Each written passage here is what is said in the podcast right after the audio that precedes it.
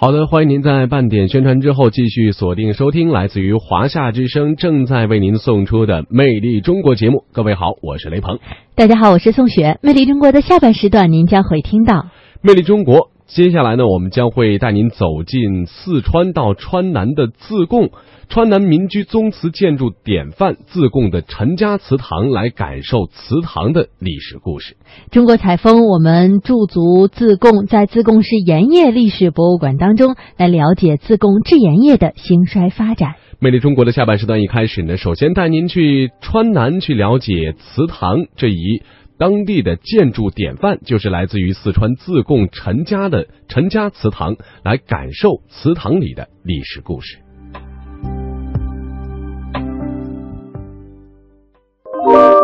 聆听一小时，一小时，感受全感受全中国，华夏之声，华夏之声，魅力中国，魅力中国。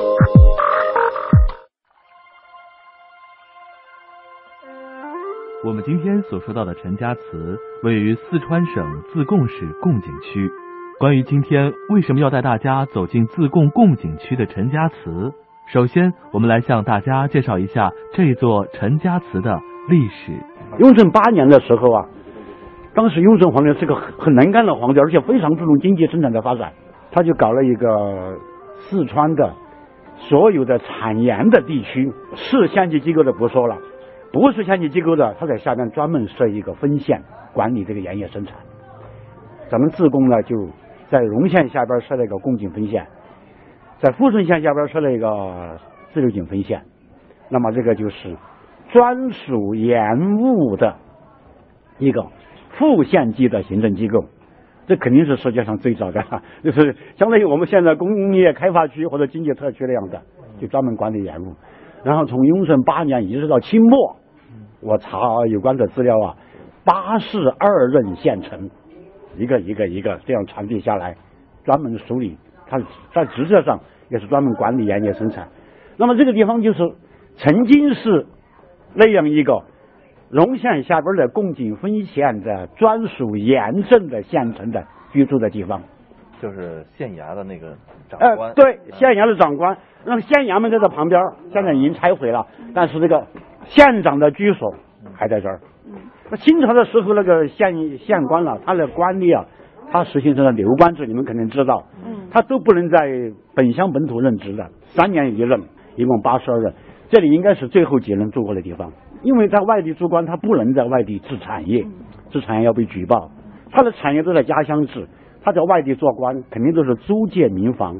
说是租借嘛，可能就是占用人家的，人家也很高兴的给他占用嘛。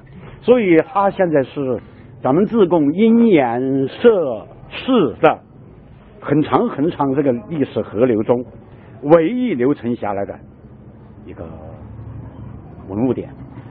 是，它它证明咱们因盐社中间曾经走过这么一步，就是雍正大帝设立了专属盐镇的分县的县城的这个地方，这衙门也没有，自己就分县找不着了。呃，分县衙门也找不着，分县县长住地方找不着。我们分县衙门肯定是就在旁边，但是分县的这县长住过的地方在这儿，是确定的，所以它有这个历史价值。陆坚，自贡市当地知名的文化学者，对于陈家祠，他可以说是了如指掌。在很多人的眼里，建筑永远都是沉默不语的，而在陆坚的言谈举止当中。我们却能够感受到，在他的心里，这些建筑早已经变得活灵活现起来。它的建筑风格是什么样？建筑风格是川南的祠堂这种建筑，我们可以进去看一看，是吧？非常精美的，你看，它这个很小，比起你们看过的西秦会馆，它都小，嗯，但是它非常精美。它的精美体现在什么地方呢？木雕，你看，你你看这个木雕，你看这个衣裙。肯定比西秦会馆那个木雕更好。你看那个衣裙，全部是风吹动之后漂浮起来的，你看是不是？对，有有有动感。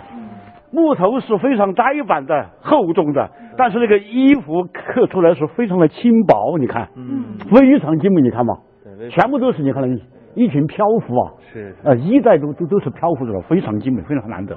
然后你看这些木雕，非常的精致完美，叫做按照中国古代的这个建筑的。呃这个形式啊，我们说是应有尽有，所有该有的地方没有一个地方拉掉了，全部都有。你看，第一是木雕哈，第二是石雕，我我们看到这些竹础，然后还有最不简单的是它的灰塑。灰塑是中国建筑上外观展现给人看的，就是在房顶上、屋脊上、檐角上用这个灰，这个灰是什么呢？石灰、炭灰、麻金等等桐油这些混合起来的，可以雕塑的一种材料。塑好之后，它经过一个洗了，然后固化了，就可以保存上百年。那么这个灰塑的发源是在广东，但是现在灰塑最好的，我们认为哈，咱们自贡这一块，现在保留的特别多的是咱们贡井。这个稍微上灰塑是不是就是房顶上的？对了，房顶上的。啊，那个那个主要是在房顶上，它很多东西，一个是它的图案非常精美，第二个是它大量的承传了中国的文化、伦理、政治、道德的理念，每个东西你都能够讲。比如刚才这这门上有一个人骑着一个骑着一个麒麟，那是信使，那么是什么信使呢？我就说这是一个保佑这个陈家世世代代生儿子的信使。哦，麒麟送子啊，比如你生下来了，你家里面说是诞了一个麟子，啊，什么叫林子啊？麒麟送来的儿子，这个灰塑也好，木雕也好，还有这个石雕也好，它全都有很多这样的文化在里边的。站在陈家祠的天井下，听着陆坚先生的讲述，仿佛依稀能够感受到这座祠堂曾经的使用者是多么的讲究和奢华。小到一个木雕，大到一幅壁画，这其中都会蕴含很多我们想象不到的玄机。这有个灰塑，很多人觉得说这个灰塑是干什么的？它因为这是个陈家的祠堂，嗯肯定和陈家有渊源有关系。比如说这个灰塑，中间这个是我们恢复起来的，旁边的楼台亭阁都没有损坏，这两个人呢上半身损坏了，这次我们把它恢复起来了。那么干嘛塑个这个东西在里边呢？它就是有一点历史故事。陈家古代当然有许多大人物、许多英雄人物，我们不说了。但是民间传说里边、戏剧故事里边有个故事是源远流长的，就是狸猫换太子，知道吗？哦，知道。对，狸猫换上这个太子怎么样保护下来的？一个叫陈琳的人，知道吗？对老陈一个陈琳，老陈琳把这个孩子带回自己家，当着这些孩子养大起来的。我看就这个故事，老陈琳带着太子，这是他们祖先里边大忠大义的一个故事。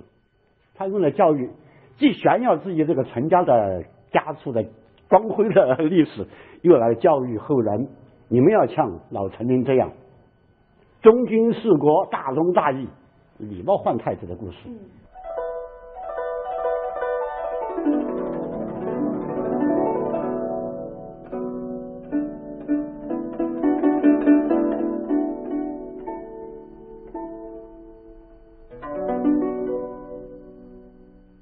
考究、华丽、古朴、大方，这就是陈家祠给我的印象。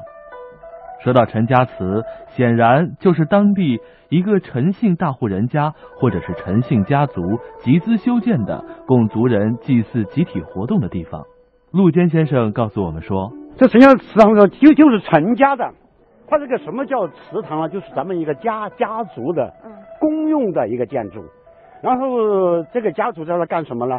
家族有什么事儿，在这商议。嗯家族有什么节庆活动，比如比如说马上要过年了，嗯。那么他们组织节庆活动，然后祭祀咱们这个陈家共同的祖先，然后呢，咱们这个城市家族里面的人，可能有有的人富裕，有的人还比较贫困，那么这些贫困的、呃家族的成员给予赈济啊，呃等等等等，就就干这些事的，他就是团聚一个家族的人，维护整个家族的利益，发展整个这个家族的嗯这个实力。眼下这座具有川南古民居特色的陈家祠正在进行翻修维护，在当地文物部门的允许下，我们登上了正在施工的贡井区陈家祠的屋顶，自上而下感受这座祠堂所带给我们的震撼。大功基本告成了，现在是，就是还有彩画跟上大气还没有。嗯，这是第几次维修啊？这是第一次，第一次维修。这是第一次维修。嗯你看这个哈，这个栅栏原来没有，嗯就是这个主管严政的官员来了之后，因为他这里即使是私宅也是他办公的地方，对对，所以他加上一个栅栏。嗯，对，所以是这样这样像的。那个咱们电视看到那个，对对对对对，像衙像衙门一样的。我们这旁边呢，这这个的后后边就是古衙门，它后面是通的。哦，他住在这儿，从后门进去，就在旁边衙门里面上班。他他就住在这儿，在旁边上班。然后有些事儿肯定就要在这儿办了，所以他加个栅栏。加个栅栏的意思是表明我这是官府，你还在回避肃静，不能随便擅入，就就有那么一个意思在里边的。这个县城署和旁边的衙门史书上有明确的记载，是雍正七年，雍正皇帝下诏令设分县，雍正八年建衙署，旁边建衙署，这是很准确的，就在旁边，就是这个房子的地方，就是原来的衙署，它紧靠着的。对，可能因为这个衙署在旁边这个地方住起来方便吧，嗯所以呃 就会当时的最后几任县令吧借住了。其实现在想来，当时的严氏真的是非常会享受生活。眼前的陈家祠从宅门看上去，虽然缺少了大家气派，但是里面却庭院深深，雅致幽静，可谓是冥思遐想的一个好去处。现在陈家祠正在修缮过程当中，三四月份的时候就可以和游人见面了。我在想，到了那一天，如果我能够再去共景陈家祠，我一定会坐在天井中喝茶聊天，木桌竹椅，悠闲自在，享受在闹市当中难得的休憩。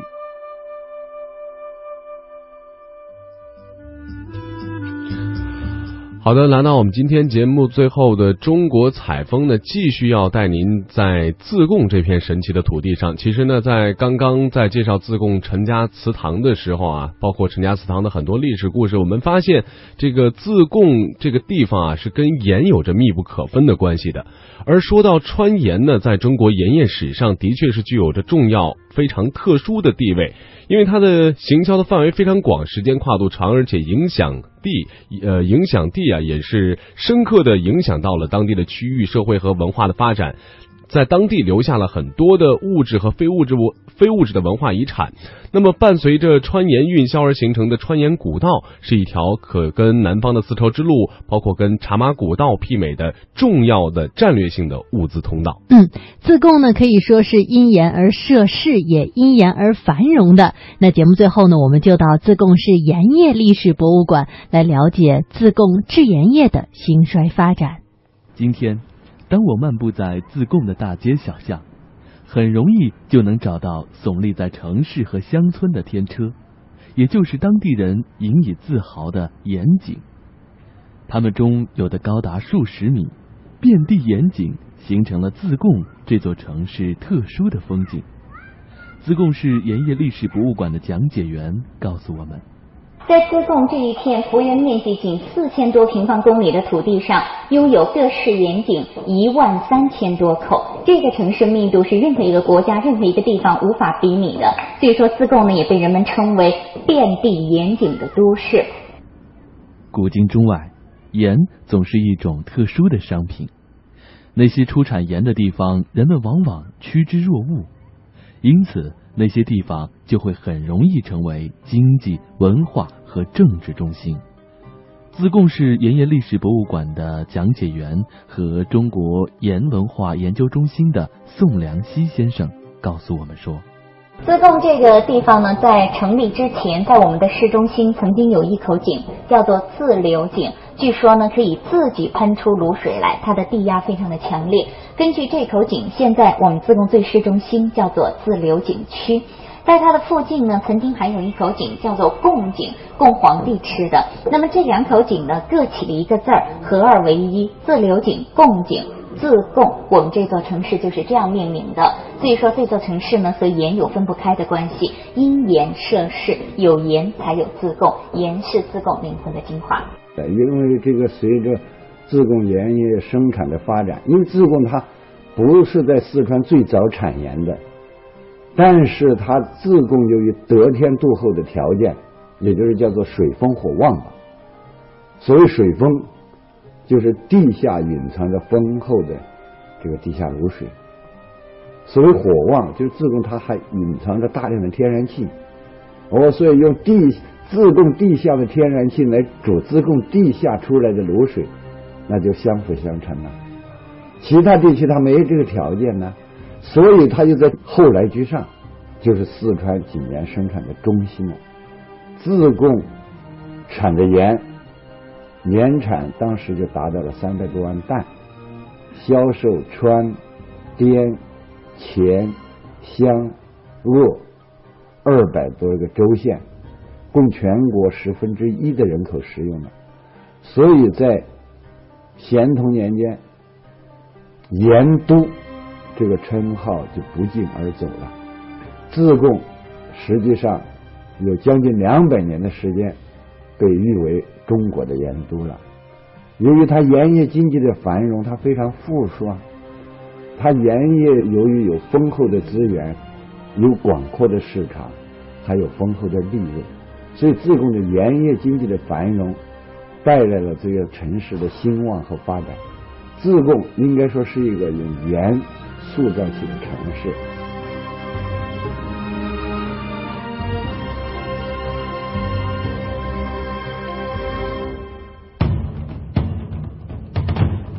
盐是自贡的灵魂，在中国。因盐而兴世的只有自贡，盐业造就了这座城市的花样年华。当一批批全国各地的盐商来到自贡开采井盐的时候，无形中也把各地的精髓汇聚在了巴蜀腹地。各种帮派、各种文化在自贡迅猛发展。盐商叫帮，盐工也叫帮，盐商有井帮。造帮、简帮、银钱帮、鲁川帮，盐工有凿井帮、车水帮，甚至还有屠宰帮，他们都有自己的行帮和行会啊。这个在自贡的发育是非常完整的，他们都有自己的行业会馆，盐商有盐商的行业会馆。当时自贡是吸引了十一个省的盐商来投资啊，广东人。他就修南华宫，陕西人修陕西庙，就是西秦会馆；贵州人修启云宫，福建人修天上宫，湖北人修禹王宫。当时自贡的会馆在全川是林立啊，单是南华宫就广东人修的会馆，自贡就前后有六十六座。在宋良基先生介绍的诸多盐商修筑的同乡会馆中。有一座陕西商人因开发盐井赚了大钱而修筑的会馆最为知名，最为阔绰。这个会馆的名字叫做西秦会馆。现在呢，大家走进的这个院落呢，就是西秦会馆的第一个单元，叫做天街。这个天街呢，当年是老百姓能坐在这里看戏的一个场所。这栋大楼的第二层叫做献祭楼，就是当年的戏台。以前呢，戏班子就在上面唱戏，老百姓就像我们这样在院子里边看戏。这个西秦会馆呢，当年的修建者呢是陕西籍的盐商，他们在自贡呢经营盐业挣了大钱以后呢，为了炫耀俊誉，为了款续乡情，在这里呢修建了这一座同乡会馆。建于一七三六年，也就是清朝乾隆年间，有十六年的修建时间，投资五万两白银，上上下下呢没有用一颗铁钉子，全榫卯结构扣在一起制作而成的。这个西秦会馆呢，除了这个整个建筑本身来讲，它是盐商修建的，历史价值和它的意义非凡之外呢，在这个西秦会馆当中，我们可以看到多处建筑的装饰艺术也是精美绝伦的。就像讲解员所说的一样，没有用一丁一卯的木质建筑已经使用了一百多年，堪称中国建筑史上的奇葩。这座眼前的西秦会馆，除了在建筑结构、年限上的特色以外，其精美的木雕也彰显了当时盐商们的大富大贵和文化品味。木雕呢分成上中下三层，上下两层呢为的人物和故事，中间呢是一排吉祥佛剑。那么这些人物故事呢所构成的就是当年的一些戏曲故事。因为这里是戏台，它作为一种戏台的装饰，每一幅木雕就是一个故事，以戏曲故事、历史典故和神话传说为主。这些精美的木雕呢，它们当中的人物有五百多个，每一个人物的面部表情、衣着打扮、姿势动作完全不同。最中间这一幅呢，叫做王母寿，最中间端坐的就是王母娘娘，在她的左右两侧呢，有天上的。仙女、宫娥以及月姬，再往旁边走呢，我们可以看到的是八仙过海当中的八位神仙，包括铁拐李啦、张果老了等等等等，栩栩如生的这些呢，是我们博物馆当中精美的木雕艺术。现在呢，在全中国的古建筑木雕当中排名第二位，仅次于安徽亳县的花溪龙木雕。今天的西秦会馆已经成为了自贡盐业历史博物馆。是游人领略精湛的井盐生产技术发展史的百科全书。就在这本百科全书里，有一项中国的非物质文化遗产，它被世人称为中国的第五大发明。你知道它是什么吗？自贡的盐井呢，井口就是这样的形状，小小的，但是深度呢有几百甚至上千米深的。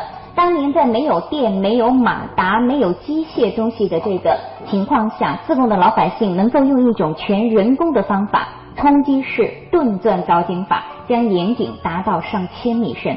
这项技术呢，现在已经被国务院列为中国首批非物质文化遗产，也被世界的专家称为“石油钻井之父”以及人类的第五大发明。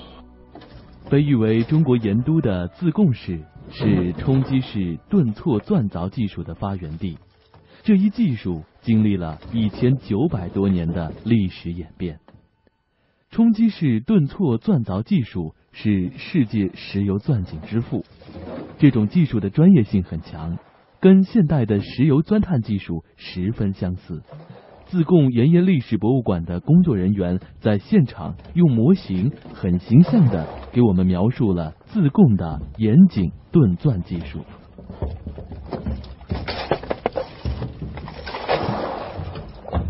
首先使用的是一个铁钻头，上头呢缠绕上绳子，拉出井口以后绑在一块杠杆上，人作为动力站到上面去踩。带动着下面的钻头提起悬空，再利用钻头的自重往下凿，反复炖凿的时候，岩石凿碎，混合了地下水，形成泥浆，再把泥浆捞起，这样呢井就逐渐加深。到了清朝的时候，我们自贡人已经能够娴熟的运用这个冲击式炖钻凿井法，将岩井开凿到上千米深。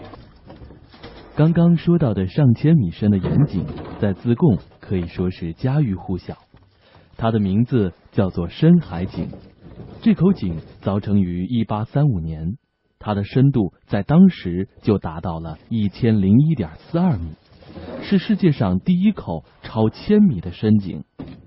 那个时候，自贡没有电力，没有机械，开凿这口深达千米的盐井，完全是靠人力和智力，运用自贡人发明的冲击式凿井法。将它慢慢凿成的。深海井这个“生”字啊，也是当时盐工自创的一个字，三个火一个木，哎，意思字典里面解释为旺盛的意思，在我们这里呢，就代表火木兴旺。那深海井三个字啊，就是盐场主呢，他为了讨一个吉利的说法，希望盐场生意呢红红火火，长长久久。今天，我们依然能够在自贡找到这口有着一百七十三年历史、深达千米的。深海井，井眼在什么地方？井眼在这儿，木头塞子塞住的那个地方，直径是一厘米。站在这儿，你其实可以闻到一股味儿哈，有一股刺鼻的味道，它呢就是天然气的味道。井打下去啊，八百到九百米就是天然气层。深海井打的时候呢，也是在九百二十五米的地方啊发现的卤水。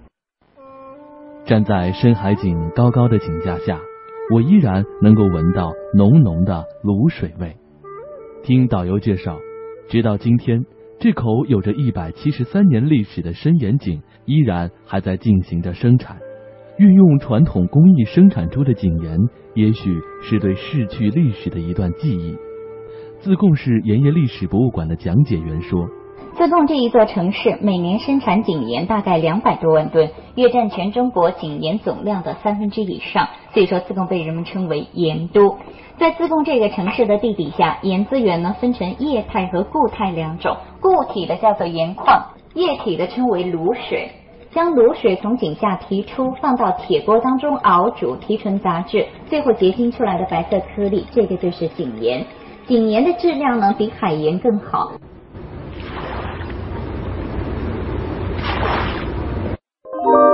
聆听一小时，一小时，感受全感受全中国，华夏之声，华夏之声，魅力中国，魅力中国。